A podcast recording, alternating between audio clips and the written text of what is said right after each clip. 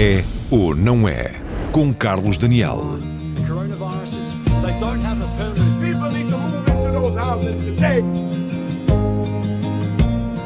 People are lining in grocery stores.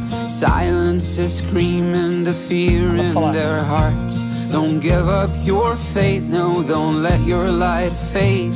Together we'll get through the dark of these days.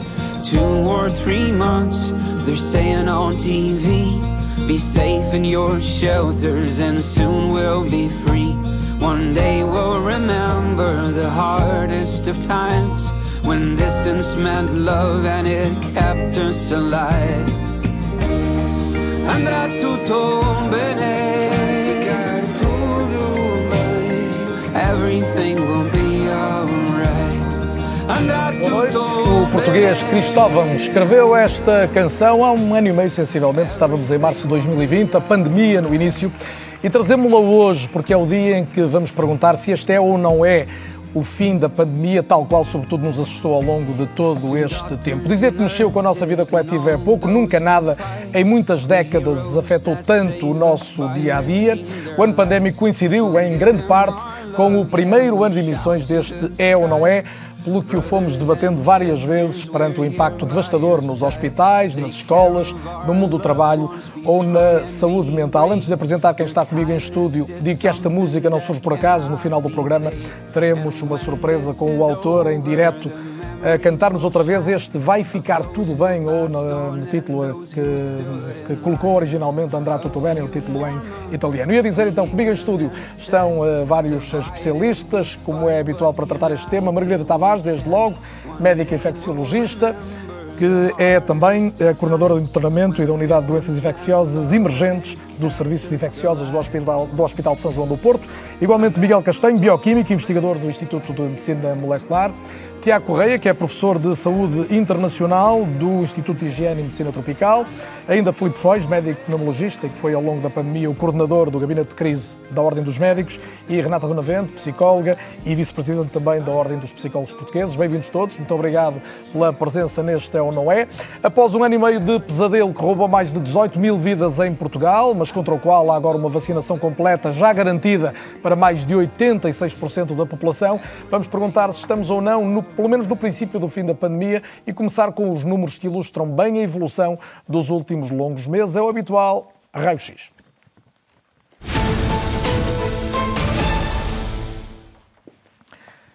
E para começar, vamos pegar em duas linhas que retratam bem, por um lado, a grande capacidade de transmissão deste vírus. Vemos aqui como cresceu o número total de casos nesta linha vermelha, a superar os 240 milhões, mas também a linha sobre as, os óbitos, as mortes, que foram mais de 4 milhões e 800 mil as vidas perdidas. Isto, obviamente, são números internacionais. A fonte é o site Our World in Data, o nosso mundo colocado em dados. Cá estão os números globais da pandemia, os mais de 240 milhões de infectados e os mais de 4, 4 milhões e 900 mil eh, mortos em todo o mundo. Olhamos o que aconteceu em Portugal para recuperarmos neste gráfico uma primeira onda significativa de que todos estamos eh, recordados. Estávamos no, eh, ainda no ano passado, no outono de 2020 e depois, após o Natal, o muito discutido Natal português, tivemos então a onda maior, quer do número de eh, óbitos, quer do número primeiro de internados em UCI, que é a linha mais clara, quer de óbitos também, em números que chegaram a ser, obviamente, angustiantes e mesmo uh, dramáticos no país. Esta situação tem uma evolução, como se percebe hoje, para números bastante mais baixos. Os números globais em Portugal, todavia, em relação às vítimas, vamos dizer, da pandemia, são de mais de um milhão de infecções e acima, como disse, de 18 mil, no caso concretamente, 18.100 óbitos que estão declarados. O reverso da medalha deste lado dramático da, da Covid-19 é o lado da vacinação, onde houve, pode dizer-se, também avanços eh, sem comparação na história da humanidade. Em poucos meses, eh, várias marcas conseguiram ver aprovadas as vacinas contra a Covid-19. Estão identificadas algumas dessas que tiveram inicialmente aprovação por parte das entidades do medicamento internacionais. E recuperamos também aqui uma foto emblemática de António Sarmento, eh, médico que é o diretor do Serviço de Infecciologia do São João e que foi, como sabemos, o primeiro vacinado. É uma imagem simbólica do início, pode dizer-se, da recuperação reação da sociedade portuguesa face ao avanço do vírus. O que vamos ver a seguir é que, todavia, este processo, sabemos, não foi fácil. No início havia pouca preparação, poucas vacinas também, mas eh, acaba por ser um resultado notável, nesta altura, o de termos, e recorremos aqui a uma fonte do Jornal Público, que desde o início nos apresenta este quadrado em que uh, surgem Cada quadrado dos mais pequenos eh, identifica 100 mil habitantes portugueses e, portanto, para chegar a um todo da população aproximada de 10 milhões, aquilo que parecia ser, a determinado momento, uma campanha muito difícil de ser bem sucedida, a tal imunidade, ou pelo menos uma proteção da esmagadora maioria da população, ela é atingida nesta altura. Estamos com mais de 86% da população com vacinação completa, tendo sido já administradas em Portugal mais de 16 milhões de doses de vacinas.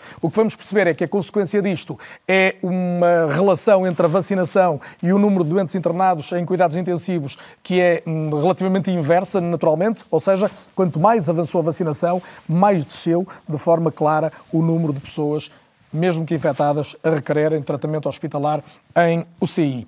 A seguir, vamos perceber que há ainda uma grande assimetria, é outro dado que temos que sublinhar sempre, entre os ditos países desenvolvidos, países da Europa, do dito mundo ocidental e, sobretudo, países subdesenvolvidos ou em vias de desenvolvimento, em África e na Ásia, onde há ainda um grande atraso vacinal e, em relação a isso, tem chamado a atenção várias vezes, por exemplo, o secretário-geral da ONU, António Guterres, que lembrou ainda no outro dia na RTP que apenas 2% de todas as vacinas foram colocadas em África para atacar a Covid-19 e é mais um número que vale a pena sempre ter em conta. E vale a pena também aprofundar alguns dados, o que vou fazer com o auxílio desde já de um dos nossos convidados, Tiago Correia, professor de Saúde Internacional, e peço ao Tiago que se aproxime para me ajudar aqui a ler mais dois quadros que preparamos. Tiago, vamos olhar o primeiro. O primeiro tem a ver com, no fundo, percebermos em relação ao ano passado, aqui estávamos em setembro de 2020, e aqui esta coluna também ladeada a vermelho aponta setembro deste ano, ou seja, há poucos dias, há ou não há um grande número de diferenças? Estamos a falar de casos de infecção.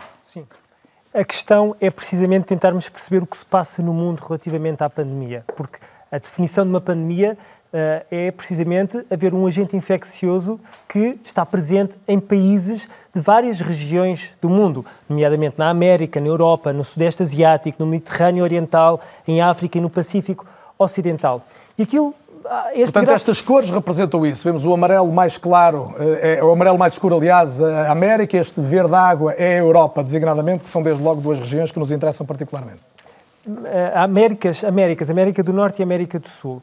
E uma primeira leitura que nós podemos fazer relativamente a estes dados, se compararmos a nossa situação atual do lado direito comparativamente àquilo que aconteceu sensivelmente há um ano, percebemos que não estamos muito diferentes do ponto de vista de incidência de novos casos mas há aqui uma diferença, que se nós pudermos ver neste caso, uma, estávamos numa tendência ascendente e, portanto, aquilo que depois encontramos como, como uh, designámos a segunda onda e agora claramente estamos numa tendência de, de crescimento. Aqui a grande dúvida é que não sabemos de o que virá... neste caso, de decrescimento. Estamos de crescimento. a descer, literalmente. Aquilo que virá nas próximas semanas, nos próximos meses, é que é uma enorme dúvida. Um outro aspecto que é interessante salientar é que, enquanto na América, nas Américas e na Europa nós estamos a assistir a um alargamento da incidência, ou seja, se virmos os, as diferentes barrinhas, nós percebemos que estas duas regiões estão a contribuir para o aumento da atividade pandémica nesta altura, mesmo sendo as regiões do mundo mais vacinadas. Mais por contraponto, por exemplo, às regiões do Pacífico ou do Sudeste Asiático.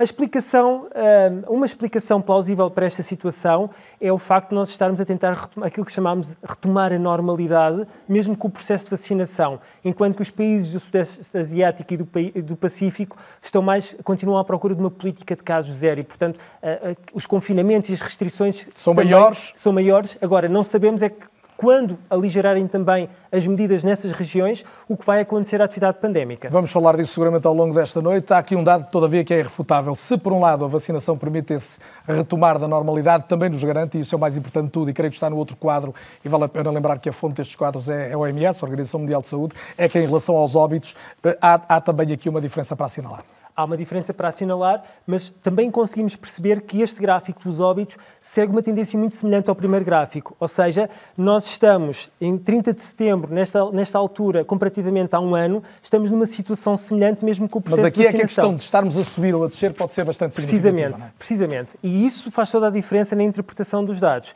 Agora, a questão, uma vez mais, é o que é, o que, é que virá nas próximas semanas. Mas, uma vez mais, na América e na Europa, nós percebemos que as, as cores destes, destas regiões do mundo estão também a aumentar. Portanto, a, a grande questão é, respondendo, tentando eh, fazer uma primeira aproximação à pergunta se estamos no final da pandemia, eh, tal como o Carlos bem disse, a questão é se estamos a chegar ao fim daquilo que conhecemos no passado. E, uh, por um lado, eu poderei dizer que sim, temos sinais que estaremos numa fase diferente àquela que tivemos no passado, mas é muito pouco claro neste momento ainda que estejamos no final da pandemia. Até porque estamos a comparar aqui dois cortes, vamos dizer, temporais de setembro, mas pelo meio vivemos os tempos mais dramáticos da, da pandemia e vale a pena não esquecer isso. Por fim, temos também aqui um olhar sobre o que são as fases eh, a que podemos atribuir a esta pandemia. Não é ainda este quadro, o quadro era anterior, isto são algumas das perguntas que nós vamos desenvolver no debate a seguir. Eu creio que teremos aqui o outro quadro, se não tivermos eu vou pedir ao Tiago que, que nos elucide, mas esperando que surja aqui, é um quadro em que eh, nos permitia dizer que estamos numa determinada fase. Há, há várias fases, creio que não temos o quadro, houve aqui uma, uma falha, fico as desculpas por isso, também assim, Tiago, que nos enviou, mas uh, nós temos várias fases da pandemia, não é? A, a Organização Mundial de Saúde elenca um conjunto de fases que podem ser mais ou menos sequenciais, desde a fase 1 até a fase 6. A fase 6 é a chamada a fase pandémica. O que é que é uma pandemia? Lá está, um agente infeccioso que existe em várias regiões uh, e em países de várias regiões do, do mundo. A grande dúvida é se nós ainda estamos nessa fase ou se já estamos na fase subsequente, que é uma fase de pós-crescimento. E nesta fase de pós-crescimento há uma redução da incidência, aparentemente aqueles sinais que encontramos naqueles dois gráficos que eu uh, aqui, aqui Portanto, trouxe. Mantém essa dúvida, se estamos ainda no, no final dessa fase 6 ou se já passamos para uma fase, vamos dizer, 7, é isso? Exatamente. Agora, aquilo que parece claro é que ainda não estamos na fase 8, na última fase, que é uma fase pós-pandémica e aquilo que nós ouvimos falar muitas vezes na comunicação social como sendo a fase da endemia, a fase endémica, em que o vírus já faz parte da comunidade como qualquer outro vírus com o qual nós estamos mais habituados. E pode ser também uma doença sazonal, no fundo, tal como. Pode ser, pode não ser, ainda não há grande certeza sobre isso, porque também houve aquelas ondas que nós fomos verificando e que aqui ficaram representadas, uh, também coincidiram com fases de uh, confinamentos. E, portanto, nós não temos a certeza, só este inverno é que vamos perceber com um retomar da normalidade e que as pessoas mais fora de casa, regresso ao trabalho, com rotinas pré-pandemia, é que vamos perceber como é que a, a incidência do vírus se vai. Uh, e não vai tardar muito comportar. a percebermos, até porque a nossa vida já está claramente a mudar claramente. nos últimos tempos. Tiago, convido a voltarmos ali à mesa, depois de lhe agradecer, obviamente, estas explicações que nos trouxe. E vamos então todos à conversa. Temos aqui uns quantos dados para refletir. Margarida Tavares, eh, dê-me a sua leitura. Isto dificilmente volta a ser o que foi e podemos já dormir descansados? Muito boa noite, boa noite muito gosto em estar aqui. Cumprimento todos, todos que estão em casa. vocês já disseram, no fundo, que estamos numa fase diferente, sem dúvida. Uh, não é o que enfrentamos no passado, no entanto, nós não sabemos se o crescimento vai, que vai existir. Eu, por acaso, estou convencida que este vírus podemos dizer que ele é sazonal, ou seja, a transmissibilidade dele é aumentada com o frio e com as condições que existem no inverno de maior uh, confinamento dentro das nossas casas, de espaços mais fechados, e portanto isso favorece a sua transmissão. Uh, sabemos que a vacina é uma arma poderosíssima, no entanto, ela não tem 100% de efetividade e, portanto, vão permanecer quer eh, as pessoas que vacinadas, algumas vão continuar a ter infecção, eh, quer algumas eh, partes da nossa população que não estão naturalmente se vacinadas. Se no ambiente hospitalar, no seu trabalho diário, que tipo de respaldo sente hoje da vacinação? O que é que mudou com o grande acréscimo de vacinação, não só na afluência, mas também no tipo de doente que aparece? Mudou muito, mudou radicalmente. De facto, nós continuamos a ter alguns casos, muitíssimo menos do que tínhamos eh, na mesma, na mesma altura do ano passado. Neste momento, há um ano atrás, nós estávamos em crescimento, de facto, Uh, acentuado, rápido, e neste momento estamos numa, numa, numa fase de, de, estabilidade em que vão surgindo sempre casos, sobretudo em pessoas mais debilitadas, em pessoas que provavelmente tiveram uma pior resposta à vacina e com, com o compromisso da sua imunidade, e são essas, sobretudo, que nós estamos a ver neste momento no hospital. Não, há, não quer dizer que não estejam a existir outros diagnósticos, existem, mas com gravidades muito menores, mesmo em pessoas vacinadas, são diagnosticadas, têm de facto o, comprovadamente uma replicação vírica elevada, mas têm sinais de doença ligeiros a moderados e, portanto, mudou completamente nesse aspecto uh, aquilo que nós vemos no nosso dia a dia no hospital. Filipe Frois, até que ponto os próximos tempos serão de alguma acalmia hospitalar ou, designadamente, com a chegada da gripe, e por muito que haja muita gente a ser vacinada também à gripe sazonal, uh, isso vai complicar de novo a, a situação? Bom, boa noite, também cumprimento os meus colegas. Uh, eu, eu acrescentaria aquilo que disse a doutora Margarida Tavares, que há uma outra característica essencial que nós deixámos de ver nos hospitais. Nós deixámos de ter surtos nos doentes e surtos nos profissionais de saúde. E isto era um grande problema porque nos obrigava a, a, um consumo de recursos e uma alocação de recursos enorme. E, portanto, nós neste momento temos, deixamos de ter surtos nos hospitais. É evidente que o que vai acontecer no futuro vai depender de vários fatores, nomeadamente da emergência de uma nova variante e do que vai acontecer com o declínio natural e expectável da imunidade, quer gerada pela vacina, quer gerada pela, pela doença, na população, sobretudo na mais vulnerável. E é evidente que nós agora temos que, como também já foi referido, que interpor uma nova variante, que é a variante inverno, o general inverno. O general inverno joga a favor da Covid. O general agosto joga, a favor, o general verão joga a favor dos humanos. Mas porquê é que nos foram dizendo tantas vezes que o vírus não era sazonal, então? Não era sazonal porque numa fase inicial da pandemia como nós todos estávamos suscetíveis, não havia esta sazonalidade. Nós agora já temos muitos de nós que estiveram estão vacinados, que já tiveram infecção e que diminui a transmissibilidade. E é precisamente nesta altura em que se vai começar a notar mais o efeito da sazonalidade.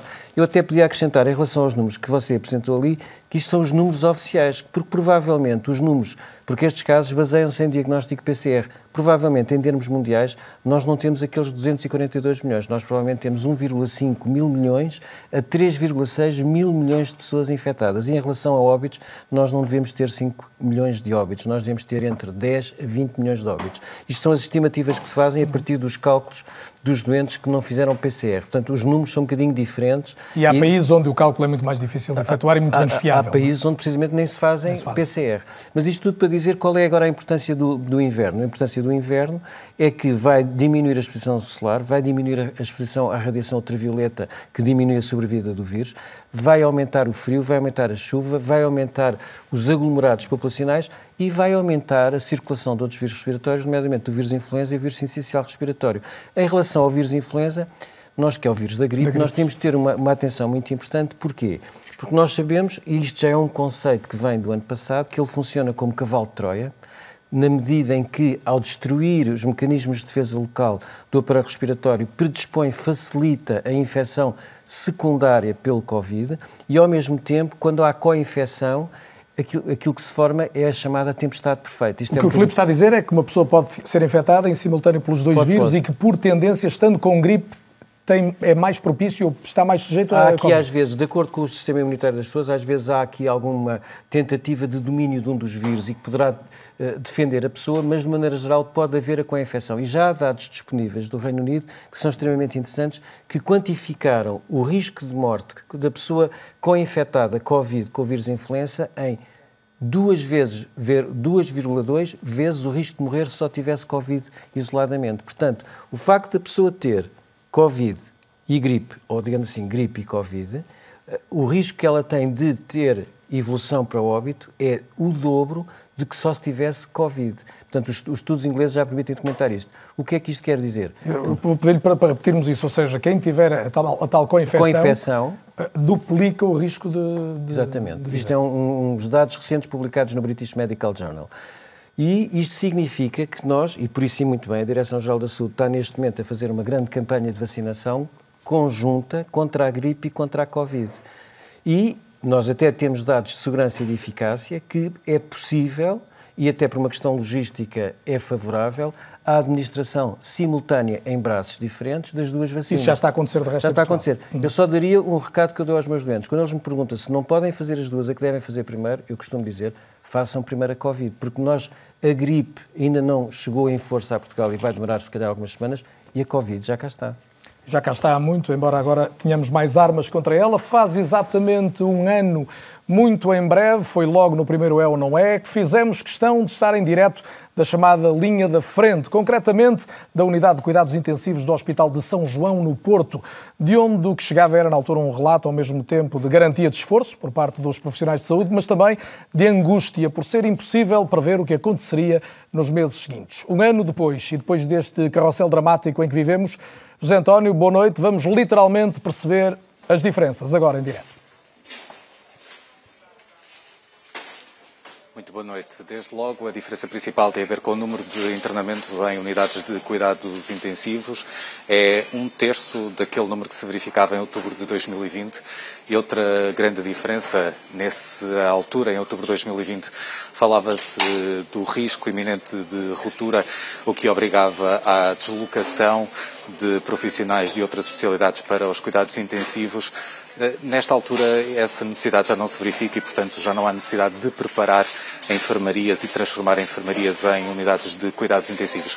Mas está connosco o Roberto Roncon, que é o responsável e o coordenador pela Unidade de Cuidados Intensivos do Hospital de São João. Melhor que ninguém pode nos ajudar a perceber a evolução.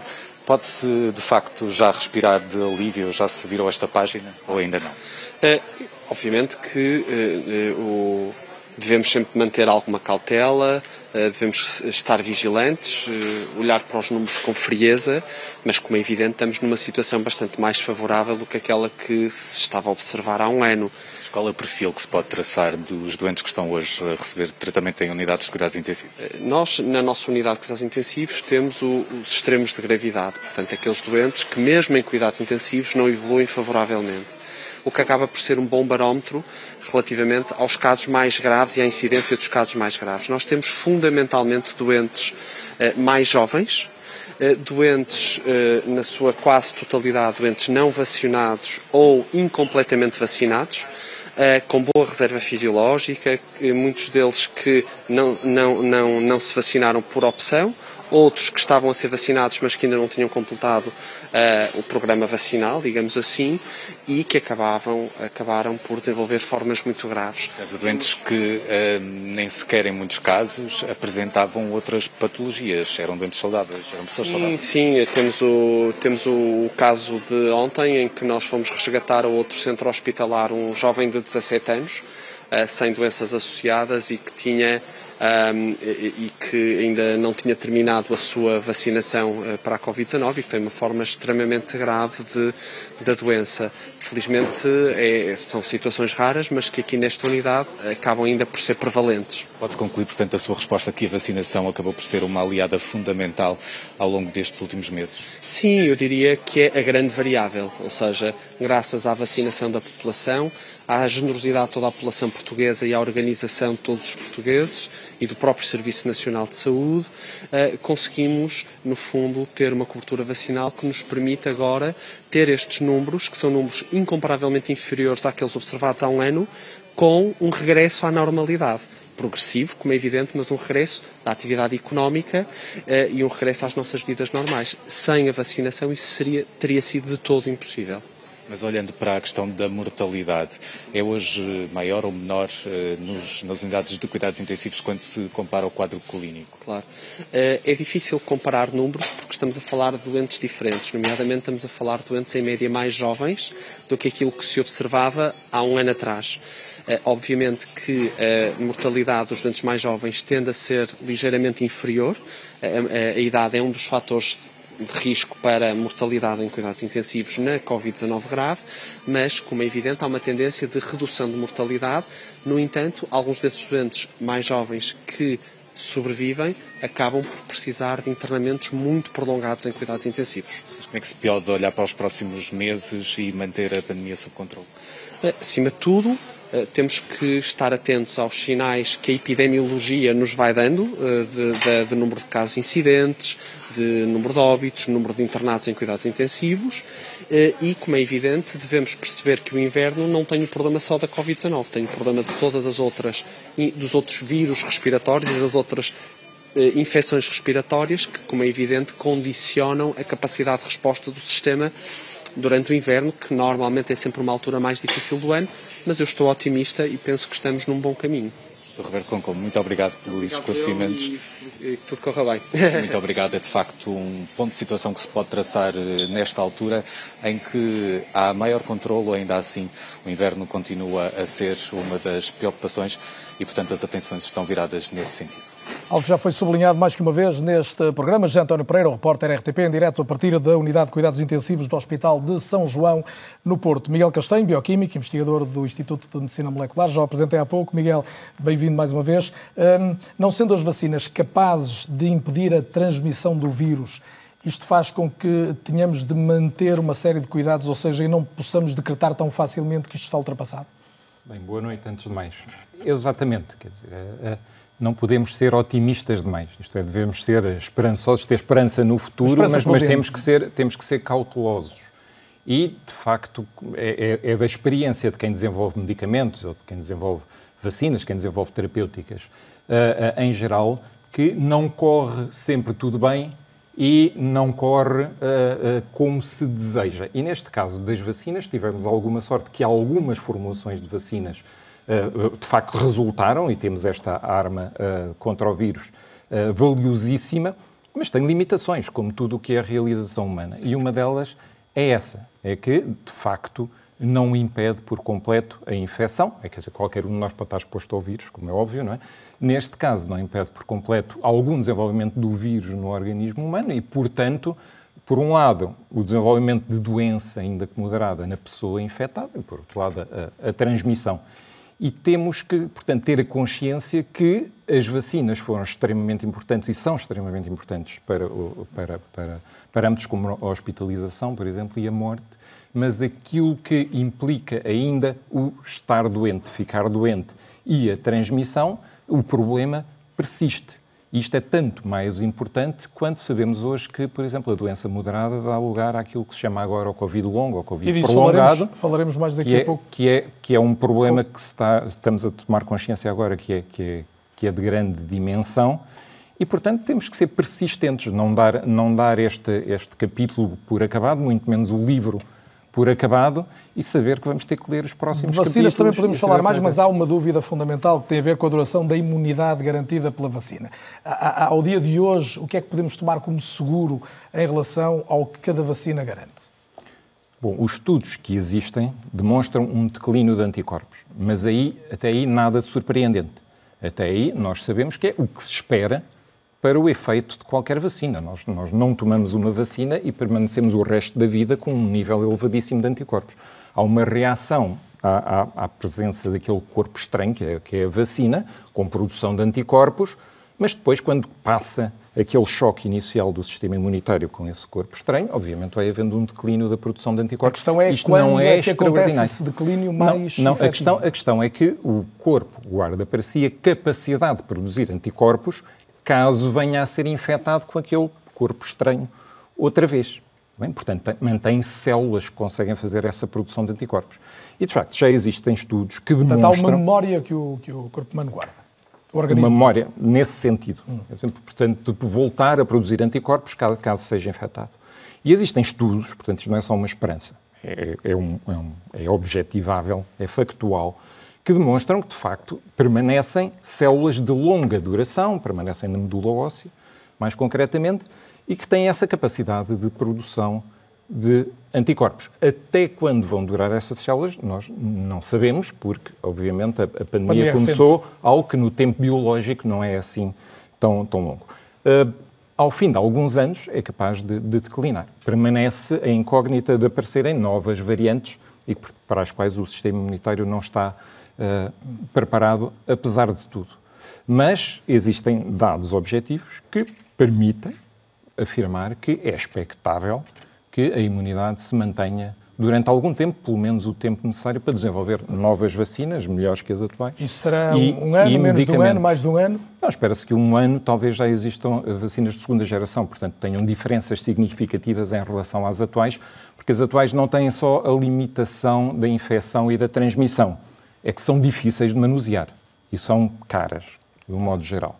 e são bastante difíceis de manusear e é difícil fazê-las chegar e fazer campanhas mais. de vacinação em algumas áreas do mundo. Sim, e, e nós é não podemos descansar enquanto houver áreas do mundo onde o, o, vírus se multiplica livremente e forma novas variantes que são autênticos como caldeirões já, de formação. já foi várias vezes variantes. dito, enquanto não estivermos todos seguros, ninguém está Exatamente. seguro, não é?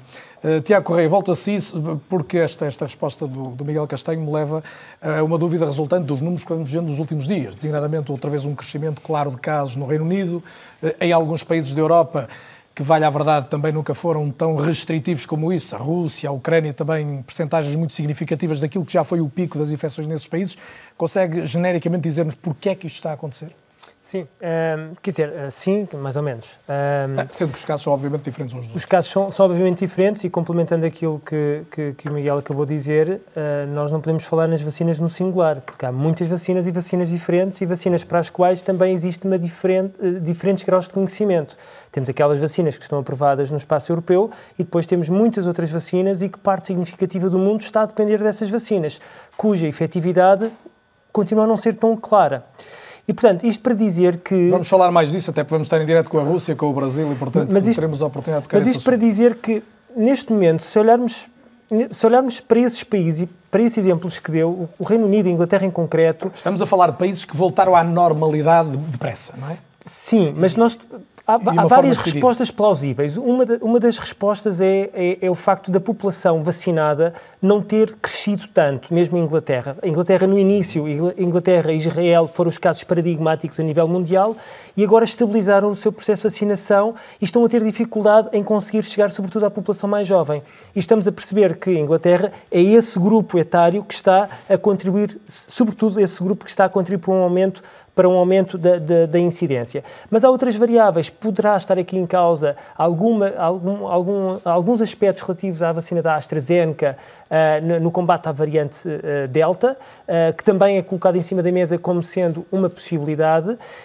E, e, sobretudo, é, é, aquilo que nós falávamos, quer dizer, só quando o tempo passar é que vamos perceber se a efetividade vai, o quanto é que a efetividade das vacinas vai baixando, sobretudo nos grupos mais, nas populações mais vulneráveis, nas pessoas mais mais idosas, com outras comorbilidades. E, portanto, em Inglaterra estão a ser colocadas em cima da mesa estas várias hipóteses para, para responder a isso. Mas eu direi que se nós quisermos tentar perceber uh, o que de bom vai acontecer ou o que pode acontecer, é olhar para Portugal. Porque Portugal, neste momento, é o país do mundo com maior, maior percentagem de vacinação, com vacinas uh, muito efetivas. mais ou menos com os Emirados Árabes Unidos. É? Mas uh, Portugal temos a certeza sobre as, os, critérios de qualidade e de, de monitorização epidemiológica, e, portanto, sabemos o que comparar e como comparar. Um, e, portanto, aquilo que aconteceu com Israel e Inglaterra na primeira metade uh, deste ano, agora podemos fazer com Portugal. E, portanto, aquilo que acontecer em Portugal acaba por ser uma bandeira e também uma aprendizagem para outros países que estão com um processo de vacinação mais atrasado. Mas a hipótese continua a ser, nesses casos, que a vacinação ainda não é suficiente para cobrir a população, ao ponto de fazer com que as a incidência não cresça significativamente e, consequentemente, que uh, os internamentos e os óbitos também não cresçam significativamente. Em Portugal houve uma grande adesão à vacinação, mesmo da parte dos jovens, apesar de tantas dúvidas que se levantaram, e Renata Benavente volta-me para, para a área da, da, psicologia, da saúde mental neste caso, porque ao mesmo tempo os relatos recentes são de excessos, particularmente da população mais jovem. Isto tem relação com as, com as restrições, com o quanto se confinou, e designadamente os mais novos em Portugal? Muito Bem-vinda também. Obrigada pelo convite, cumprimentar também todos os presentes. Ah, é certo que os nossos jovens ah, ficaram privados de uma série de experiências normativas para o seu desenvolvimento e isso teve custos. As nossas crianças e jovens ah, foram forçadas a ficar em casa a frequentar a escola, encontraram-se privados de experiências típicas daquilo que é o processo da adolescência, nomeadamente os contactos com os seus pares, a possibilidade de desenvolver aqui aqui competências também socioemocionais relacionadas com essas experiências, experiências eh, de, de relação até afetiva, enfim, e, e, portanto é eh, expectável que nesta fase em que eh, de facto estamos a voltar à normalidade, que haja uma procura eventualmente extremada de experiências que não puderam ser vividas na, na fase normal. E portanto o, os comportamentos que temos observado nos, nos jovens que refletem exatamente isso, não é um desejo extremo de... E ao mesmo tempo um sentimento porventura de proteção por ter ocorrido a vacinação para todos os Sim, maiores de 12 anos. Sim, essa, esse, esse processo de vacinação também tem esse outro lado, não é? As pessoas sentem-se de facto seguras e quando há esta comunicação no sentido de que as pessoas que estão vacinadas estão mais protegidas de, de, das infecções mais graves e dos casos mais uh, complicados de, de, doença e, portanto, isso também dá uma segurança que uh, promove uh, a adoção destes comportamentos e, no fundo, o retorno a uma vida normal, que é aquilo que todos nós também ambicionamos. E, portanto, os jovens, pela fase de desenvolvimento em que se encontram, não é? tipicamente têm uma tendência para optar por comportamentos mais extremos e mais limite, naturalmente estão a expressar essa, essa tendência também nesta fase com estes comportamentos que temos visto. E olhando o todo da população, é possível dizer hoje que houve um agravamento da saúde mental dos portugueses, tal qual designadamente os psicólogos, os psiquiatras nos vinham alertar desde há um ano e meio? Sim, infelizmente sim. Portanto, nós já sabíamos, eh, e aliás, a Organização Mundial de Saúde, no início da pandemia, alertou uh, exatamente para essa matéria, um, interpelando também os governos para a insuficiência de recursos, nomeadamente recursos financeiros uh, vocacionados para estas áreas da saúde mental e da saúde psicológica, e é exatamente isso que se está a constatar. Portanto, nós já sabíamos que estas experiências difíceis que todos vivemos, as situações de doença por, por Covid, as mortes que ocorreram, os processos de confinamento, o teletrabalho, enfim, todas as variáveis que concorreram para agravar a nossa saúde psicológica estão de facto agora a expressar-se de uma forma uh, que é visível. Uh, nós sabemos nesta altura que em Portugal uh, haverá cerca de 3 milhões de portugueses a necessitar de cuidados de saúde psicológica e de facto preocupa-nos a incapacidade dos serviços para dar uma resposta adequada. E é possível dizer que percentagem desses 3 milhões resultou ou teve um agravamento resultante da pandemia ou não é esse dado? Uh, uh, nós pensamos que cerca de 700 mil uh, decorrem deste, desta fase pandémica. Portanto, o que estava estimado antes da crise pandémica era que 2, 2 milhões e 300 mil portugueses estariam em situações de vulnerabilidade nesta, nestas áreas, da saúde psicológica e da saúde mental, e que com a crise pandémica este número terá aumentado para os 3 milhões, mas não temos exatamente dados precisos nesta matéria. O que vamos também constatando naquilo que é a nossa prática clínica e a nossa relação relação com as pessoas nos vários contextos, nas escolas, na saúde, nas organizações, enfim, todas as áreas onde uh, os profissionais uh, da psicologia se encontram, é que há de facto uma procura uh, imensa de cuidados a este nível e uma dificuldade por parte das várias estruturas, inclusive até de respostas ao nível privado, de assegurar estes cuidados de uma forma atempada, contingente e até com a qualidade desejada, ou seja, estamos a falar da continuidade das intervenções que, face a este aumento de procura e à insuficiência de recursos está uh, naturalmente comprometida, comprometida. Uh, e, e, isto deve ser uma preocupação porque uh, sabemos também que não atendendo a estas necessidades em fases precoces, e a investigação corrobora isso de uma forma muito clara, um, o que virá a acontecer certamente é que há, haverá um agravamento da, da situação E depois não há uma intervenção apenas em situação de crise que vai resolver todos Exatamente. os problemas. Exatamente, e portanto haverá com certeza um agravamento da, da, da situação individual de cada um e acresce a tudo isto os, os impactos impactos, não é? Eh, não só no indivíduo, no seu sofrimento individual, mas também nas famílias, nas organizações e em todas as estruturas onde as pessoas funcionam eh, e, e se movimentam. Portanto, eh, na nossa perspectiva, há aqui uma urgência também em prestar cuidados adequados ao nível da saúde psicológica e da Maria saúde Tavares, tivemos aqui um quadro geral traçado por todos. Há alguma preocupação principal que tenham hoje? Ouvimos aqui falar desta questão dos jovens, o Roberto Roncon falava dos doentes mais jovens que depois precisam de muitos meses de internamento para recuperar recuperarem. É uma preocupação principal esta de populações não vacinadas ou não completamente vacinadas. Qual é que elegia como o problema maior hoje? Bom, eu acho que um dos problemas principais é nós compreendermos de facto esta, esta realidade que, que, que estamos a ver, todos nós que lidamos com estes doentes, uh, do curso prolongado da infecção, uh, ou dos sintomas, melhor dizendo. Portanto, eh, eu penso que a questão daquilo que agora se designa como long Covid, que nós ainda não sabemos muito bem, a Organização Mundial de Saúde também está a tentar definir o próprio CDC americano também estão à procura de uma definição mais clara. São sintomas simples, sintomas muito banais, eh, que, que nós tendemos a não valorizar no nosso dia a dia, mas que, quando se manifestam de uma forma tão aguda em pessoas jovens, eh, com, profissionalmente muito ativas, isto tem um impacto muito grande. Há várias estimativas para estes sintomas em termos de proporção e de duração. Há Estamos a falar de sintomas como cansaço, como dor de cabeça? Principalmente coisas... cansaço. A, a, a, fadiga é um dos sintomas mais frequentemente relatados, pode atingir 20 a 30% da população que teve uh, infecção aguda por Covid. E durante um, longos meses? Durante longos meses. Há, por exemplo, estudos já atualmente com um ano de duração de, de, de seguimento de doentes com mais de um ano, em que de facto se mantêm números muito elevados uh, sempre à volta dos 30, 40, 50% de casos que mantêm pelo menos um dos sintomas, mas mesmo que nós fôssemos muito mais otimistas e se nós pensarmos que vamos dizer 10% uh, de, dos doentes que tiveram uh, Covid poderão ter algum destes sintomas a perturbar o seu dia a dia, a sua qualidade de vida, a sua capacidade das suas atividades de vida diária, isto é muito significativo.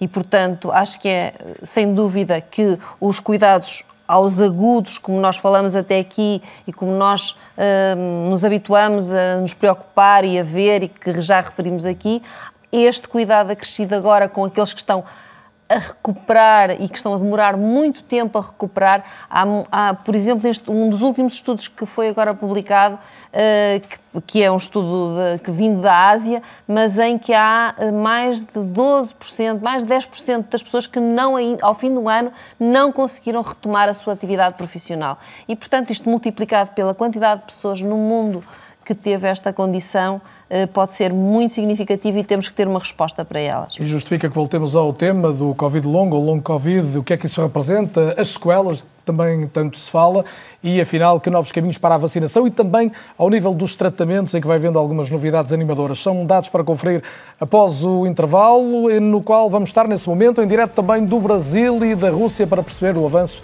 da luta, da luta contra a Covid nessas duas regiões do globo. Até já. É ou não é este tempo que vivemos eh, o que marca o fim da pandemia? Pergunta que colocamos esta noite no É ou não é da RTP1, o debate alargado sempre nas noites de terça-feira na televisão pública portuguesa. Retomo o programa abrindo duas janelas literalmente para o mundo. Vou ao encontro do Evgeny Moravich em Moscovo e do Pedro Saguerra no Rio de Janeiro, ambos correspondentes da RTP, a quem dou obviamente as boas-vindas. O dia já vai longo em Moscovo, ainda um pouco atrasado no Brasil. Evgeny, também por isso posso começar por ti, mas não apenas, porque a Rússia assiste a um aumento em flecha do número de infecções para níveis já muito próximos do maior pico que viveu nesta, nesta pandemia. E gostava que não só nos atualizasse esses números, mas que nos dissesse até que ponto já se tem, por exemplo, a necessidade de um novo confinamento. Carlos, eh, boa noite. Eh, respondendo à pergunta titular do teu programa, não é que a pandemia eh, está a chegar ao seu fim cá na Rússia, mas é eh, que está a chegar ao fim a ilusão de que a pandemia estaria a chegar. Portanto, as ilusões eh, relativas ao fim, a um breve fim da pandemia, parece que estão a tornar-se cada vez mais patentes. O número, como disseste, cresce em flecha, já temos 30 mil novos casos diários, isto é o dobro em comparação com o mês passado já temos 1015 uh, mortes por dia, isto é uh, grande número, um, mesmo para a Rússia, que tem 146 milhões de habitantes. O confinamento, já se fala de uma nova, uh, novo, uh, no, novo período de confinamento uh, no, na primeira semana de novembro. Portanto, as autoridades já estão prevenidas e preocupadas com os números que estão a crescer. Em relação à vacinação, Evgenia, é evidente que não há números absolutamente rigorosos, mas a estimativa que existe é de que não estará sequer 30% da população vacinada, o que não deixa de ser estranho num país que anunciou a Sputnik V como uma das primeiras vacinas à escala mundial. Sim, mas aqui parece que está a funcionar o princípio de, eh, de desconfiança da grande parte do povo para com uh, as medidas decretadas pelo governo. A desconfiança dos russos uh, pelo seu governo é tão grande que aquilo que o governo promove eh, é visto com aversão por grande parte da população. Aliás, também o, o, os russos, ainda aquela, aquela parte do povo que segue os conselhos uh, emitidos pelos superiores, pelo Kremlin, uh, também está a ver que Vladimir Putin não foi vacinado em público, tomou a vacina, não sabemos de certo qual foi a vacina, porque é que ele não se vacinou abertamente perante câmaras, perante, para, para, para dar exemplo há, há muitas pessoas que sigam o seu exemplo. Não aconteceu isto e as pessoas estão perplexas, não sabem qual é a vacina melhor, porque há outras vacinas russas são, algumas são elitárias, elitistas, portanto não há uh, nenhuma disciplina no, na, na política da vacinação, nem da parte do governo, nem da parte do povo publicamente, e podia ter ainda essa leitura, uh, todavia as pessoas não revelam muito medo do vírus. Uh, Consegue-se explicar isto?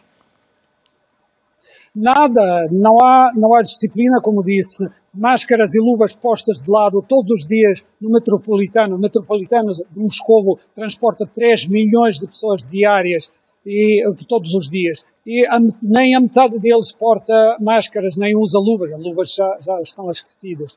Uh, não se percebe porque isto é assim. As pessoas estão cansadas do confinamento, do, uh, das medidas rigorosas, uh, de, das restrições, e as pessoas querem lá saber que a pandemia está a andar em todo o lado e as pessoas estão já se apaziguaram ou já se confortaram com a exigência desta, desta praga, desta peste, como se confortaram eh, bem ou mal, com exigência do cancro, da gripe, da sida, eh, de outros males. As pessoas não querem eh, já viver em alerta. E isto talvez seja, esteja na origem desta, desta, deste comportamento dos russos. Uma fadiga pandémica clara aqui anunciada pelo Evgeny Moravich, a par da desconfiança em relação à vacinação e às medidas adotadas pelo governo de Moscou. Pedro Saguerra, já vamos também a essa questão política aí no Brasil, que é bastante relevante, mas começava também no teu caso pelos números. Temos mais de 600 mil mortos no Brasil, mas também uma fasquia das, dos 50% de população vacinada finalmente superada. Ainda assim podemos dizer que se tem vivido um relativo impasse ao nível da vacinação. Tem-se tem-se revelado algum impasse e eu uh, diria que uh, começaria por, uh, exatamente como o Evgeny disse, nem de perto nem de longe a pandemia está perto do fim aqui do Brasil.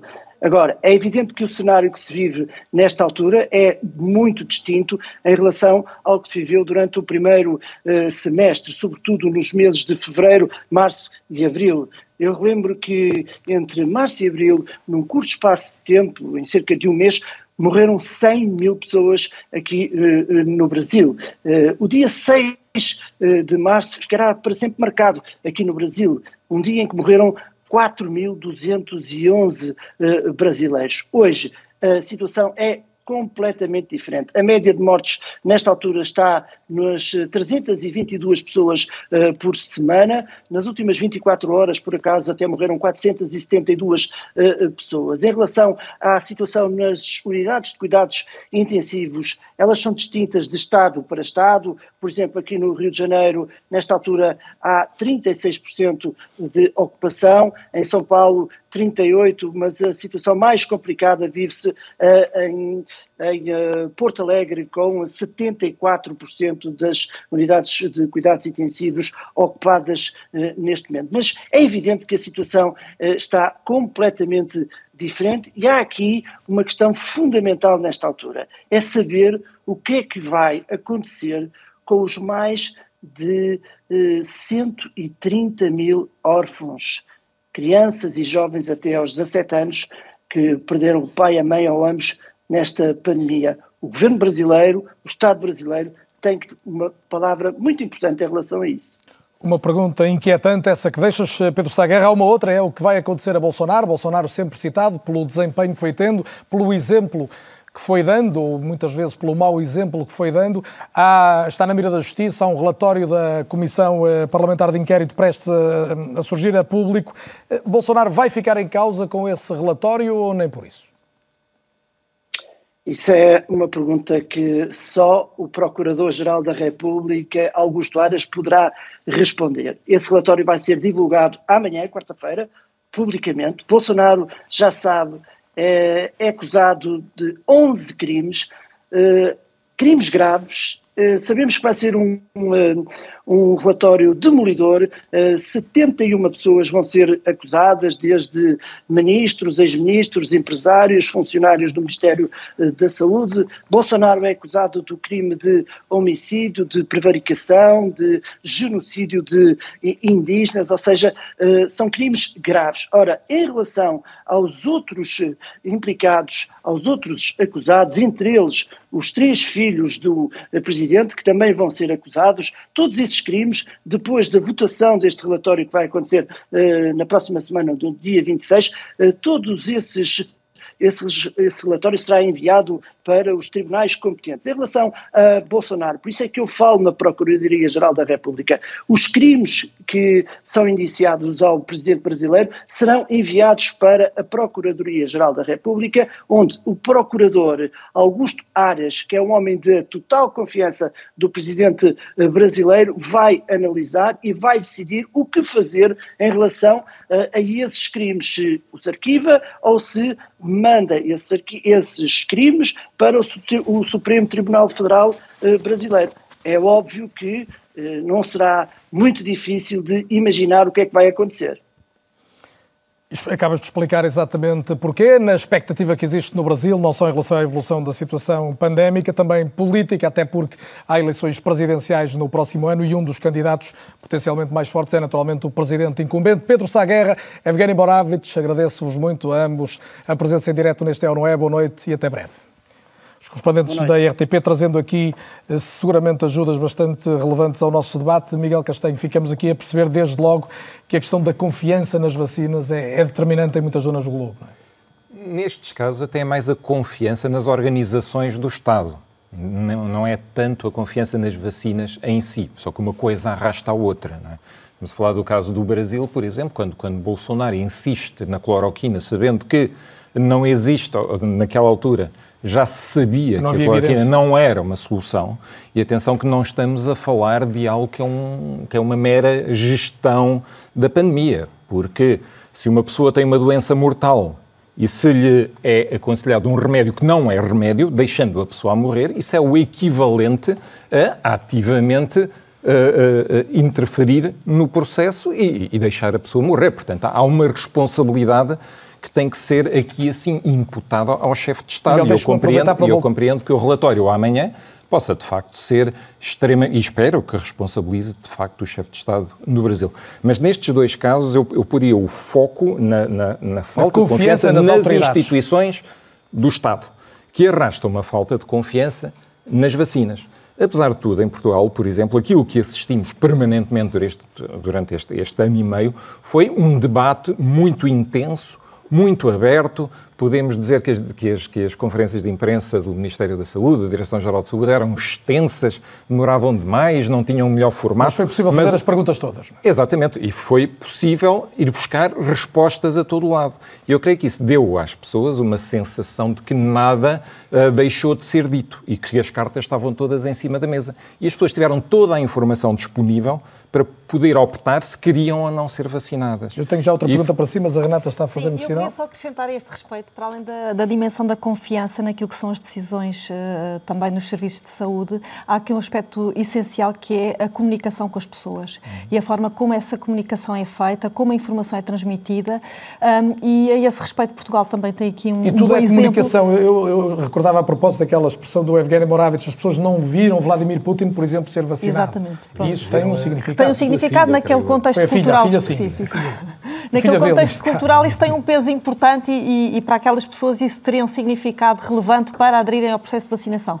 Mas dizer que Portugal foi aqui um bom exemplo nessa matéria porque foi criada uma task force uh, que contou também com contributos daquilo que são as ciências do comportamento um, e, portanto, esse processo agilizou a comunicação com as pessoas e, na verdade, contribuiu para promover a adesão às medidas de, difíceis que hum. todos nós uh, tivemos que, que aceitar e a própria vacinação e ao próprio processo de vacinação, que, que, que, tem sido de facto um processo bem sucedido e como, como se dizia há pouco, Portugal nessa matéria está aqui uh, uh, a liderar não é? aquilo que são os indicadores no, no processo Mas não, de vacinação. não queria deixar só encerrar o tema vacinas, Sim. Miguel, sem que me pudesse ajudar e retomando algo que disse há pouco na, na primeira parte, que é a questão das vacinas das novas gerações. Até que ponto, e esta é seguramente uma das dúvidas maiores que nos que nos interpelam a todos, seguramente ao público, vale a pena lembrar que está aqui também connosco neste estúdio, e, e, e, aos muitos que nos cheguem em casa, que é até que ponto as novas vacinas de novas gerações vão estar preparadas para reagir a novas estirpes. Eh, eh, ou seja, as novas estirpes poderão surgir,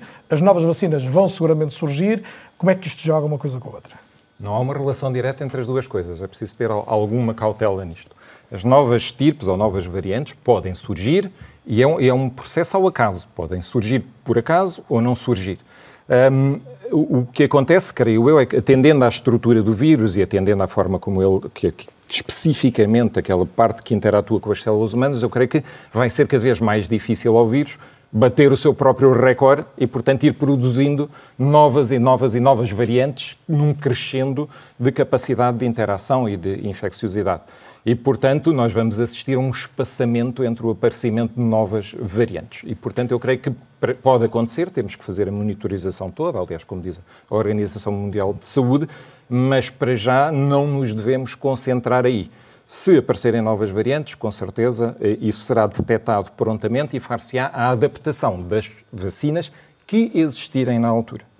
Agora, as vacinas de, de, segunda geração serão vacinas que terão uma vantagem grande, será um salto na evolução das vacinas e por isso é que se chama de segunda geração. Isto pode querer dizer que são de facto mais eficazes, por exemplo, a, a, a evitar a o contágio de uma, pessoa, de uma pessoa infectada, mas também pode, pode querer dizer só que são mais estáveis, portanto não precisam de ser guardadas no frio, ou que são muito mais baratas, por exemplo, ou muito mais fáceis de produzir e, isto não são pormenores só de, de, de pequeno requinte técnico ou, de, ou algo mais prático.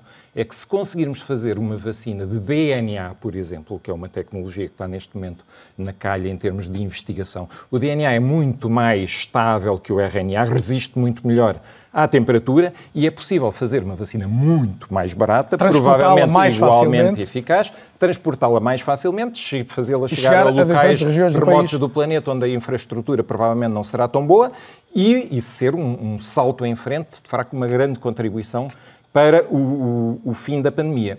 A outra, o, o outro pé que falta para o, o, o, fim da pandemia são os medicamentos. Já lá vamos. Quando, quando Já me deu duas boas deixas, eu vou aproveitar a sim, primeira, sim. Tiago Correia, que é esta questão da, da, escala internacional, porque há algum receio, e víamos há pouco na, naquele mapa mundo, e o Tiago sublinhava isso, de que algumas regiões possam ser quase incubadoras de novas, de novas variantes. Esse risco existe enquanto não chegarmos de uma forma mais, mais ampla a esses países? Isso agora é claro para toda a gente. É algo que nós fomos dizendo desde o início do processo de vacinação, que a questão da distribuição universal equitativa de vacinas não era uma questão apenas de solidariedade uh, ou de geopolítica, era uma questão de segurança uh, mundial. E, portanto, uma pandemia é precisamente isso. Eu, este, este, este coronavírus não foi o primeiro a atingir uma escala pandémica, tivemos outros dois que tiveram uma dimensão pandémica, mas este, pelo facto de ser, de ter uma elevada transmissibilidade e, de, sobretudo, a questão de, se, uh, de ser transmissível numa fase pré-sintomática ou assintomática, as pessoas poderem transmitir o vírus sem terem consciência que o estão a fazer, tornou tudo isto mais difícil comparativamente a outros coronavírus anteriores que eram mais graves e, portanto, produziam uma doença mais grave, mas também por isso eram mais fáceis de identificar e as pessoas ficavam isoladas e eram tratadas e, e, e foi isso que a história nos mostrou e este veio baralhar, veio baralhar as contas. Mas, mas o que é facto é que, é que nós estamos um, o vírus não se transmite sozinho, precisa de pessoas, precisa de interações. E o que nós estamos a assistir é uma pressão muito grande de todo o mundo para o retomar de uma normalidade. E vimos muito bem isso na, nas reportagens que foram feitas, nos diretos que foram feitos uh, da Rússia e também, uh, sobretudo da Rússia, mas no caso do Brasil também é verdade.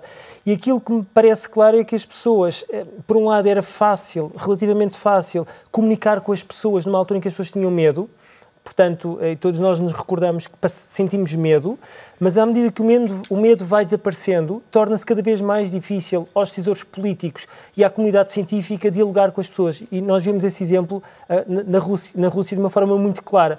E, portanto, isto significa que, daqui para a frente, aquilo que me preocupa é o modo como os governos, as instituições, a ciência poderá uh, dialogar com as pessoas, sabendo nós que as pessoas, neste momento, estão fartas, cansadas daquilo que estão a viver e se for necessário em algum momento daqui para a frente uh, uh, tomar algum tipo de medida, qual é a receptividade que as pessoas vão ter? Porque se quiser isto é uma balança, mas com, não com dois pratos, porque se fosse com dois pratos, equilibrava-se equilibrava de alguma forma. É uma balança com 5, 6, 7 pratos.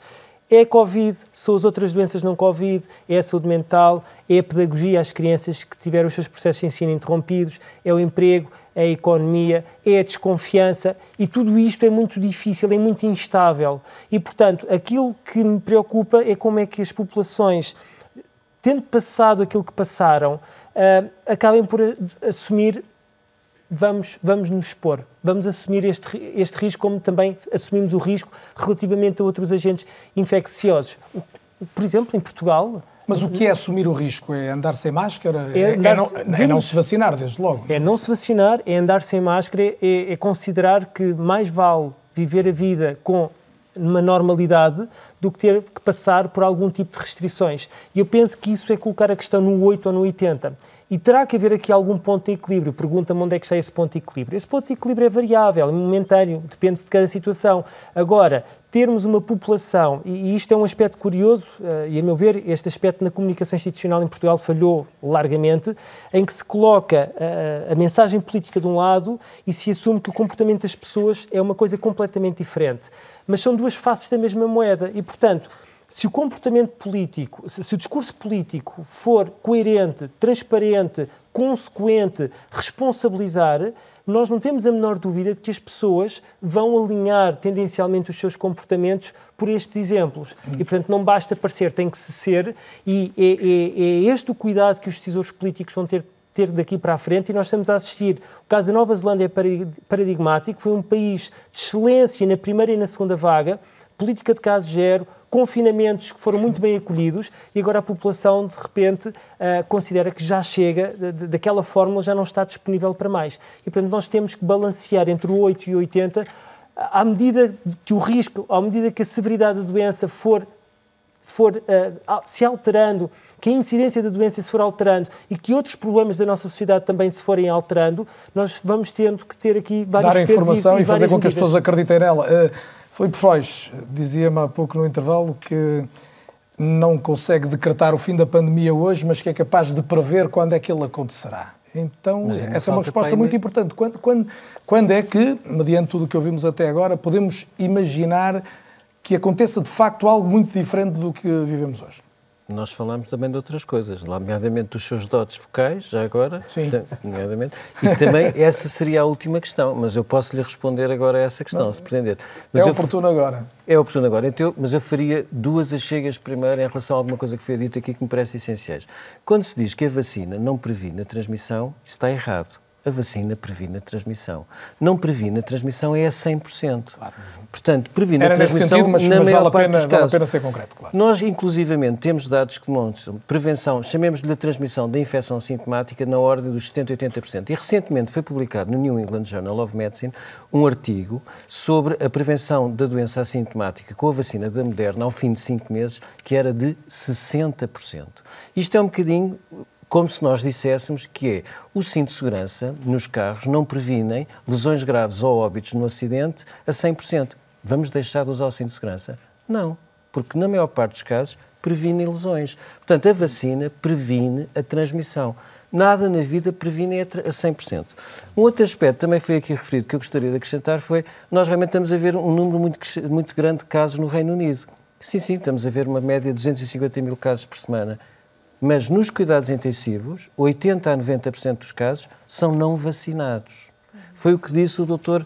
Roncon, que era precisamente o caso. Quer dizer, nós continuamos a ver nos hospitais é a pandemia dos não vacinados. Nós vemos a face... 80 a 90%, está a dizer o Filipe, vale a pena sublinhar essa porcentagem. Nós temos nos países duas fases da pandemia. Temos na comunidade os novos casos, que são a fase endémica, e temos nos hospitais, em menor amplitude, a fase pandémica dos não vacinados. E agora, respondendo então à sua pergunta, o que é que eu diria em relação ao fim da pandemia? Quem declara o fim da pandemia é a Organização Mundial da Saúde. O início da pandemia foi declarado pela Organização Mundial da Saúde no dia 11 de março de 2020. O fim da pandemia vai depender, precisamente, quando na minha perspectiva, a Organização Mundial de Saúde entender que vai deixar de haver risco significativo de circulação mantida em todos os continentes no mundo em resultado de uma forte vacinação à escala global. Nós temos estado muito preocupados com a capacidade de logística e de produção de vacinas, mas nas últimas semanas, nos últimos meses, foi feito um grande investimento nessa área e nós neste momento já sabemos que até ao final do ano estão previstas estar disponíveis 11,2 mil milhões de vacinas. À data de hoje, já foram vacinadas, com esquema completo no mundo, 2,8 mil milhões. Isto significa que, de acordo com os dados da produção agora atualmente disponíveis, em finais de, do primeiro semestre de 2022, terão sido distribuídas no mundo 25 mil milhões de vacinas contra a Covid. Nós, no planeta, somos cerca de um pouco mais de 7 mil milhões. 7 milhões. Portanto, 7 vezes 3, até imaginando que todas as pessoas faziam duas doses mais uma de reforço, dá menos de 25 mil milhões. Sabemos também que a Organização Mundial de Saúde, para a mesma data, avisou há pouco tempo que o objetivo para agosto de setembro de 2020 será que 75%... 2022, desculpe, 2022. Que 75% da população de todos os países tenha o esquema vacinal completo. Eu presumo que a Organização Mundial da Saúde se está a preparar para declarar o fim da pandemia entre o final do primeiro semestre de 2022 e o início do segundo semestre de 2022. É esta a minha previsão. Provavelmente, se, falhar... nos encontrarmos daqui a um ano, seremos capazes de comprovar essa, essa previsão, mas, eu, mas, mas é uma previsão é assim, com, com Nós temos que arriscar. Eu arrisco que eu, é a minha opinião, tendo em atenção a disponibilidade das vacinas e o calendário vacinal da Organização Mundial da Saúde. Muito bem, fica essa previsão, que é bastante relevante e até porque responde em boa medida à grande questão que levantávamos hoje. Margarida Tavares, eh, paralelamente às vacinas, já falamos muito delas, há uma procura maior também, e lembrava o Miguel Castanho isso há pouco, de fármacos, de tratamentos, de medicamentos. Uhum. Que novidades é que há a esse nível? Que esperanças é que nós temos resultantes da investigação que também não parou, embora não tenha produzido efeitos públicos tão evidentes? Sim, de facto. Hum não tivemos o mesmo, mesmo sucesso que tivemos com as vacinas, em termos de medicamentos. Eh, assim, de uma forma muito rápida e só para as pessoas compreenderem, nós tent...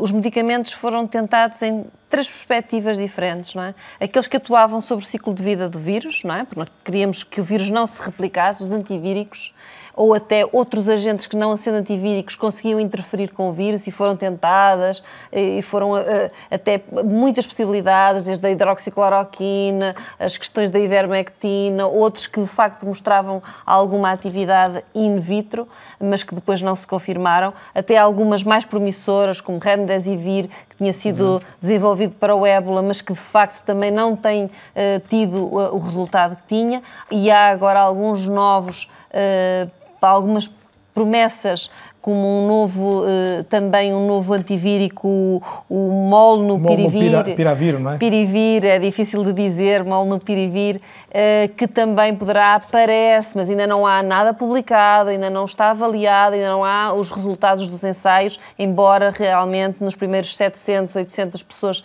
em que foi experimentado e que os resultados foram divulgados pela companhia que o desenvolve, parece uh, ser interessante do ponto de vista de prevenir a evolução para doenças doença grave, portanto, nos doentes eh, que ainda em ambulatório, para prevenir para a evolução de doença grave, poderá reduzir a 50%, é o que diz a própria companhia. Esperemos que sim. Depois tentou-se atuar numa outra perspectiva, que era controlar a inflamação. Este vírus como outras infecções, provocam a inflamação e uma inflamação desordenada tivemos algum receio inicialmente com os corticoides, que é um controle mais, mais genérico, porque não tinha resultado com outros coronavírus que provocam doença mais grave ainda em termos de letalidade, como o SARS ou o MERS, em que de facto uh, uh, os corticoides não tinham demonstrado uma boa, um bom resultado, mas com uh, a persistência em, em, em, em ensaios muito alargados, promovidos pela Organização Mundial de Saúde, mostrou-se que de facto tinham efeito e foi digamos que a grande arma que nós tivemos uh, nesta segunda, terceira onda e que de facto podemos criticar e ver que talvez os efeitos não, não foram tão bons como aquilo que nós gostaríamos, porque de facto a letalidade não diminuiu assim tanto, mas permitiu uh, controlar a doença e ajudar a resolver alguns casos uh, mais difíceis. Depois uh, tentamos, por outro lado, também com imunomodulação, que também tem efeitos controversos. Por outro lado, tentamos dar eh, defesas às pessoas, não é? Como os anticorpos monoclonais que de facto têm desvantagens importantes, embora parecem ter algum efeito uh, e já estão a ser utilizados em muitas partes do mundo, mas são injetáveis, são muito caros, ainda não se percebeu muito bem quando é que eles podem e ser utilizados. Como? como é que funciona? Uh, no fundo, estamos a dar anticorpos uh, às pessoas para elas poderem. Tivemos coisas mais básicas, como por exemplo no início tentar dar soro de convalescentes aos que é sempre uma, algo clássico que nós procuramos numa nova infecção, que é dar uh, soro de pessoas que já tiveram a doença e que têm anticorpos, portanto, e que damos esses anticorpos às pessoas. Uh, no caso dos anticorpos monoclonais é um pouco diferente, mas é- portanto, é... Mas em é, síntese, tem havido ganhos sucessivos, mas não ainda um, muito um avanço pequenos. Se eu, se eu dissesse Uh, o que é que mudou radicalmente desde os primeiros doentes que nós tivemos no hospital até hoje? Muito pouco. Gostava de ouvir também, pouco. quer o Filipe Faz, quer o Miguel Castanho, sobre esta questão. Miguel, até porque há pouco aludiu a isso. Há alguma esperança particular que tenha, por exemplo, o molde do Piravir, que se, que se falou e que a Margarida falou tem, agora tem. mesmo, representa aí uma, uma esperança forte? Tem, tem. Uh, aliás, eu tenho uma perspectiva um bocadinho diferente, porque eu acho que nós não é uma questão de sucesso das vacinas versus sucesso dos medicamentos. O, que aconteceu é que houve um investimento brutal na vacina e as pessoas, as pessoas os Estados, esqueceram-se dos medicamentos, tal como se esqueceram das tecnologias de testagem, porque nós hoje temos uma tecnologia que é de PCR, que, sim senhora, dá uma informação muito precisa, mas não é versátil, não é boa para ser usada do ponto de vista massivo. Nós precisávamos de uma outra tecnologia de testagem e não a temos. Precisávamos de medicamentos para interromper o ciclo de vida do, do vírus e eu não creio que cheguemos ao fim da pandemia se não for com a ajuda de medicamentos pela simples razão de que grande parte do mundo está vacinado com vacinas que são questionáveis, aí, aí estou com, com o Tiago que há pouco referiu isso. Portanto, há muita gente vacinada no mundo, nomeadamente na América do Sul, por exemplo, falou-se muito do caso do Peru, está vacinada, mas digamos com vacinas um, um, pouco mais, mais questionáveis do ponto de vista da, da, sua, da sua eficácia. Mas, mas eu creio que houve de início uma corrida às, às vacinas, houve uma obsessão da vacina, aliás, com uma disputa diplomática internacional, o Reino Unido por causa do Brexit, a Rússia para se afirmar como potência eh, tecnológica, os, os grandes produtores como, como a Alemanha, enfim, estava Trump no, nos Estados Unidos e houve um xadrez mundial que se esgrimiu ali assim em torno, em torno da vacina, esquecendo o, e investimento o que é que hoje em medicamentos. medicamentos. Eu creio que vamos, vamos ter, temos hoje já aprovados em, em algumas áreas, nomeadamente nos Estados Unidos, os anticorpos monoclonais e, e são, são uma réplica daquilo que faz o nosso organismo. Portanto, damos à pessoa um reforço de anticorpos para juntar aos anticorpos que a pessoa está, está a produzir. Mas é, é uma terapia muito cara e também tem fragilidades em relação às novas variantes.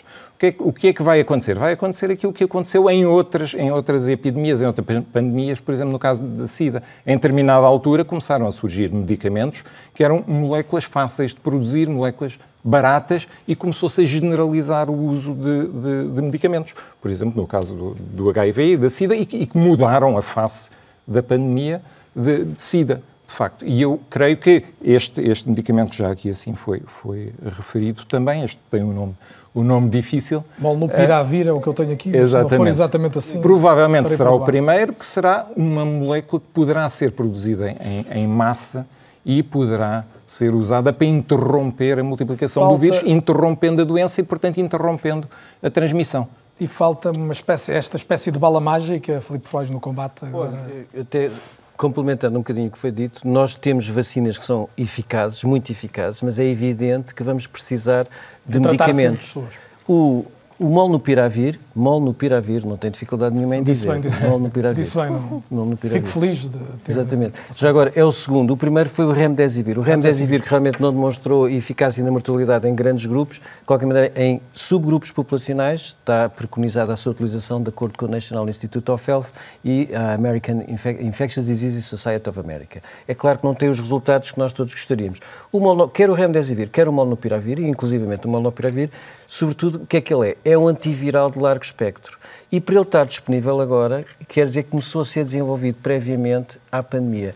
Ele foi desenvolvido em 2013, começou a ser desenvolvido em 2013 pela Universidade de Emory nos Estados Unidos. E o objetivo deste fármaco é precisamente evitar a replicação. Ele, no fundo, vai substituir partes do RNA do vírus, de maneira a criar mutações que são fatais e impedem a sua replicação eu tenho uma, uma, uma, perspectiva mais otimista em relação a estes fármacos, até porque ele não é o, o primeiro, ele é, o, neste momento, o que está mais avançado. Estes dados que nós temos agora resultam de uma análise interina de fase 3, portanto, já muito próxima do pedido de autorização às, às autoridades regulamentares, mas há outros medicamentos de outras firmas que estão também já no pipeline, quer da, da Pfizer, quer da Roche, por exemplo. O que o molnupiravir veio demonstrar, primeiro, é que é um medicamento de fácil produção, inclusivamente já está, digamos assim, pré prevista a sua possibilidade de ser, digamos assim, licenciado a entidades produtoras de genéricos, no sentido de, através da via oral, e isto é uma vantagem grande, e se for administrado numa fase inicial... Via oral, ou seja, pode ser tomado até em com, casa. Quer dizer, via oral, quer dizer, comprimido. A questão do ambulatório de que falava a Margarida Exatamente, portanto, isto é logo a partir de uma grande, de uma grande vantagem.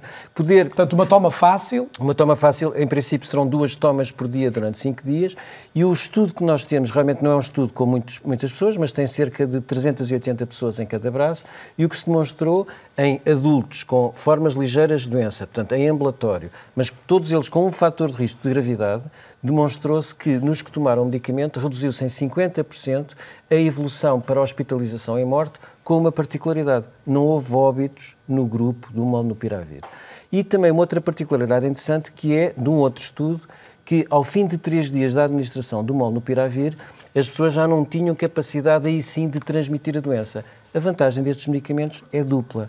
É no tratamento e ao evitarem a replicação, evitam que essa pessoa infectada transmita a outros, e por outro lado é na possibilidade de nós tomarmos o medicamento para prevenirmos que sejamos contagiados e que sejamos infectados. É um bocadinho o que o oseltamivir fez com a gripe e que permitiu debelar com tanta facilidade a pandemia da Creio gripe. que estamos esclarecidos e mais esperançados em relação a Mas que isso pode nomes valer. difíceis, deixe-me só dizer então, nomes difíceis temos é, é, os anticorpos monoclonais. É, e já foram aprovados, por exemplo, o casirivimab e o imdevimab.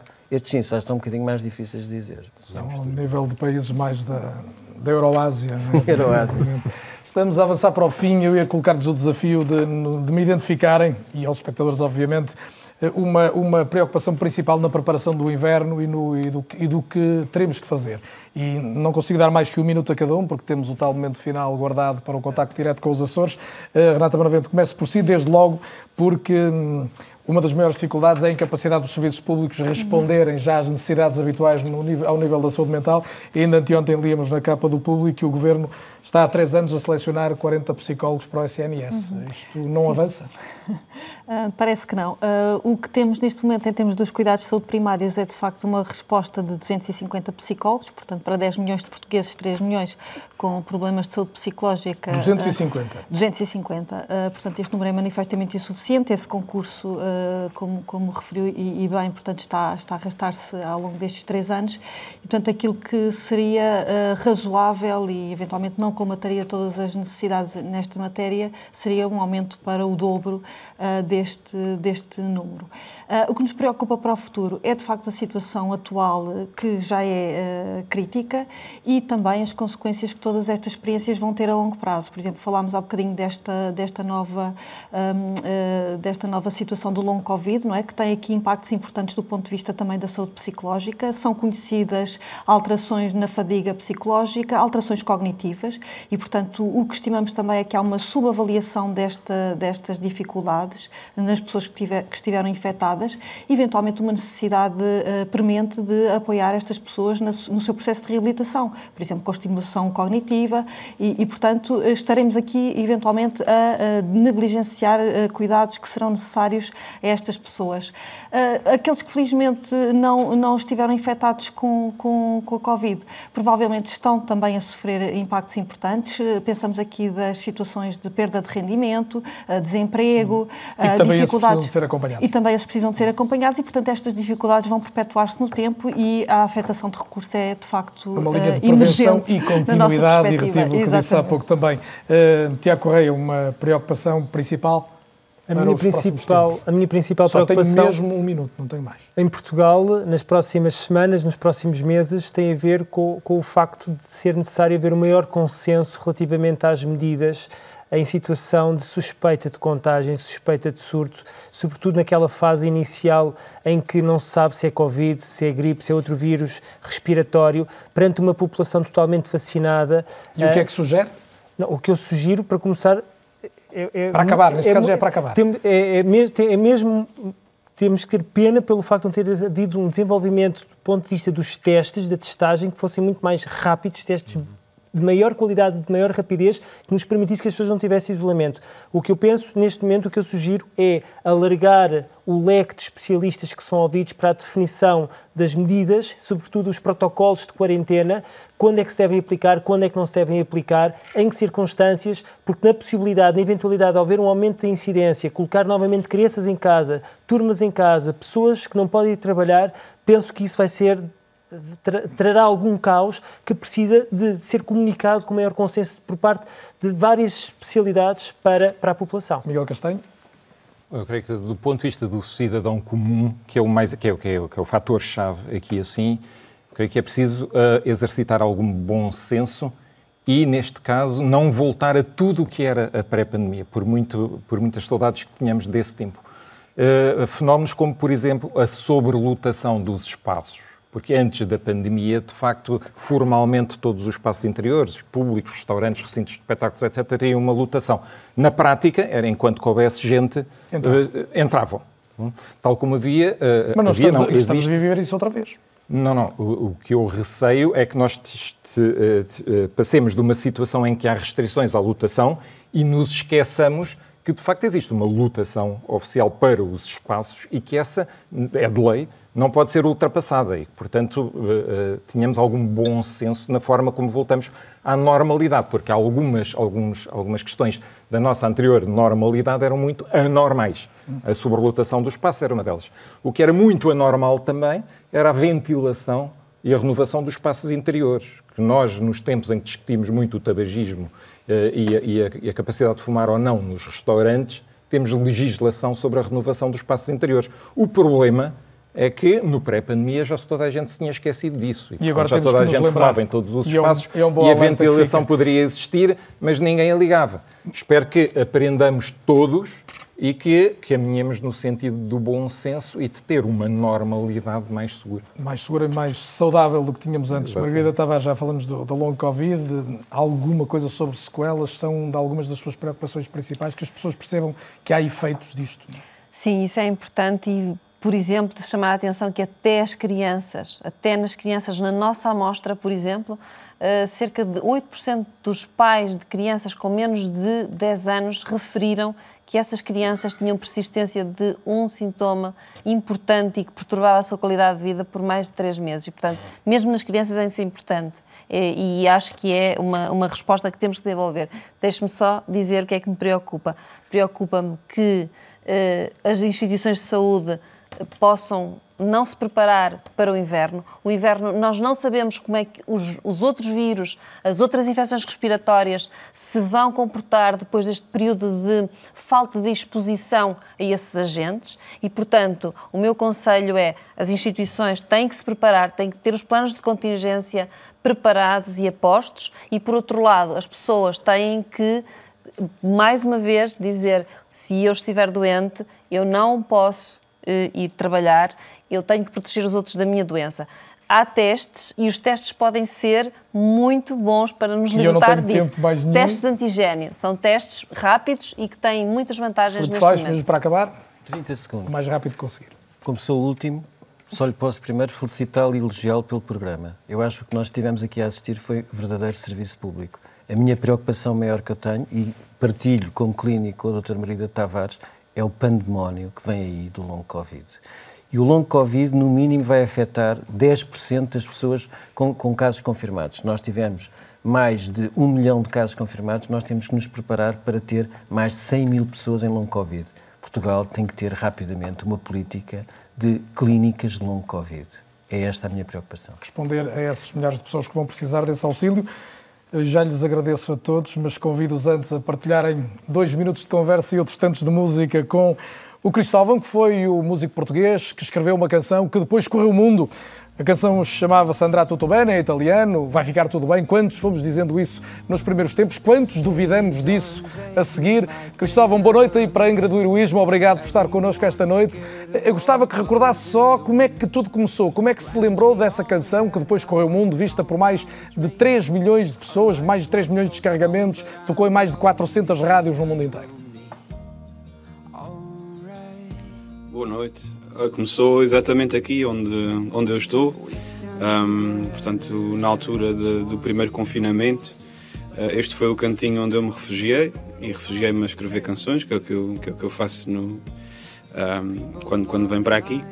E na altura fiz uma canção a reagir ao momento e, uh, e não fazia a mínima ideia que, que, do que viria a seguir, não é? Entretanto, partilhei esta canção com um grande amigo meu que é o realizador Pedro Varela Uh, e o Pedro foi muito entusiasta em relação à canção e, e achou que, que, que, a canção precisava também de ter uma componente de vídeo e que era uma mensagem de, de esperança que, que, que, era importante passar e que, e que, e, e que tínhamos de, de, de, de, a, de a criar rapidamente. Foi esse o feedback que eu tive dele. então, no, nós, no espaço de uma semana, nós vamos eu tranquei-me aqui quando estivermos a ouvir agora, vamos ver, de novo, vamos ver de novo algumas das imagens do, desse videoclipe do, do, Pedro Varela, que contou com contributos enviados a partir do, do, mundo inteiro, de gente de todo o mundo. Mas eu gostava só que o, que o Cristóvão me pudesse recordar também algumas das reações, dos efeitos que sentiu, que mais o tocaram, que mais o emocionaram, aquilo que verdadeiramente não estava à espera que acontecesse.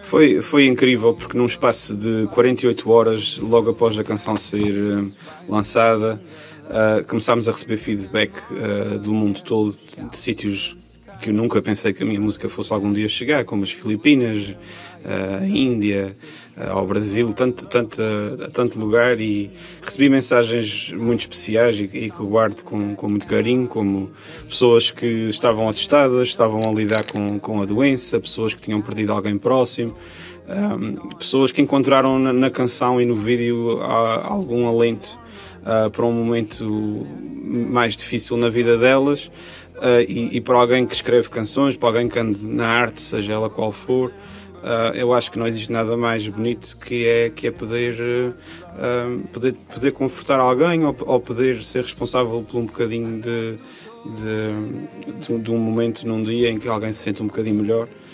e portanto acho que isso é o, uh, o feedback máximo que alguém que, que anda na música pode ter e foi, foi uma altura que, que e, foi bonita. E pegando nas suas palavras, para mim por isso receber estas mensagens. Pegando nas suas palavras, diria que não há maneira mais bonita de terminarmos hoje do que ouvindo outra vez as, as, as, suas palavras, eh, que estavam cantadas por si, com algumas imagens desse videoclipe. O meu agradecimento, um abraço para si em Angra do Heroísmo, a partir dos Açores, em direto do estúdio onde está o Cristóvão a trazer-nos esse Andrá Tutto Bene.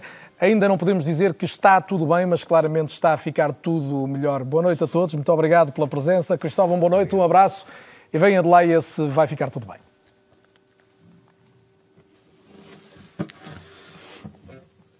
Cities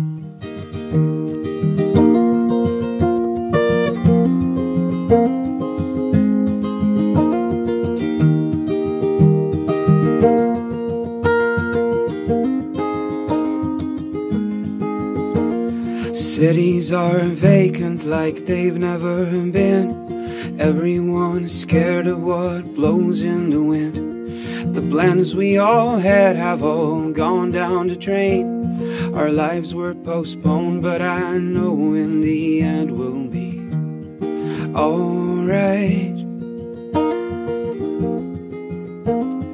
We stand together as one.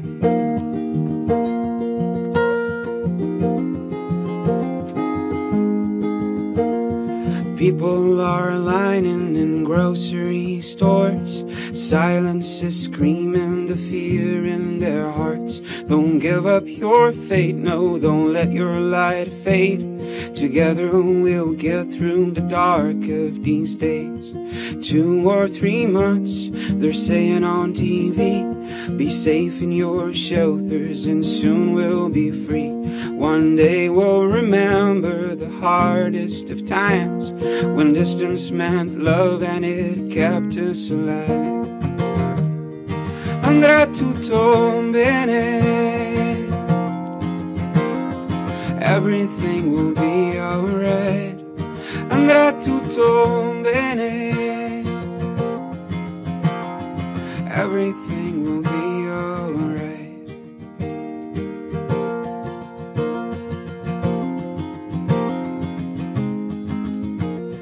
doctors and nurses and all those who fight the heroes that save us from risking our lives. We'll give them our love, yeah, we'll shout to the skies. Brothers and sisters, we're here by your side. Take care of our loved ones, be strong and be brave. Your kindness is something that cannot be paid. And when this is over, the memories will shine of those who passed on and those who stood in line. A few more months, the anchorman said. Divided we fight, but united we stand. One day we'll remember the hardest of times when distance meant love and it kept us alive. Andrà tutto bene. Everything will be alright. Andrà tutto bene. Everything will be alright. Andrà tutto bene. Everything will be alright. Andrà tutto bene. Everything will be alright.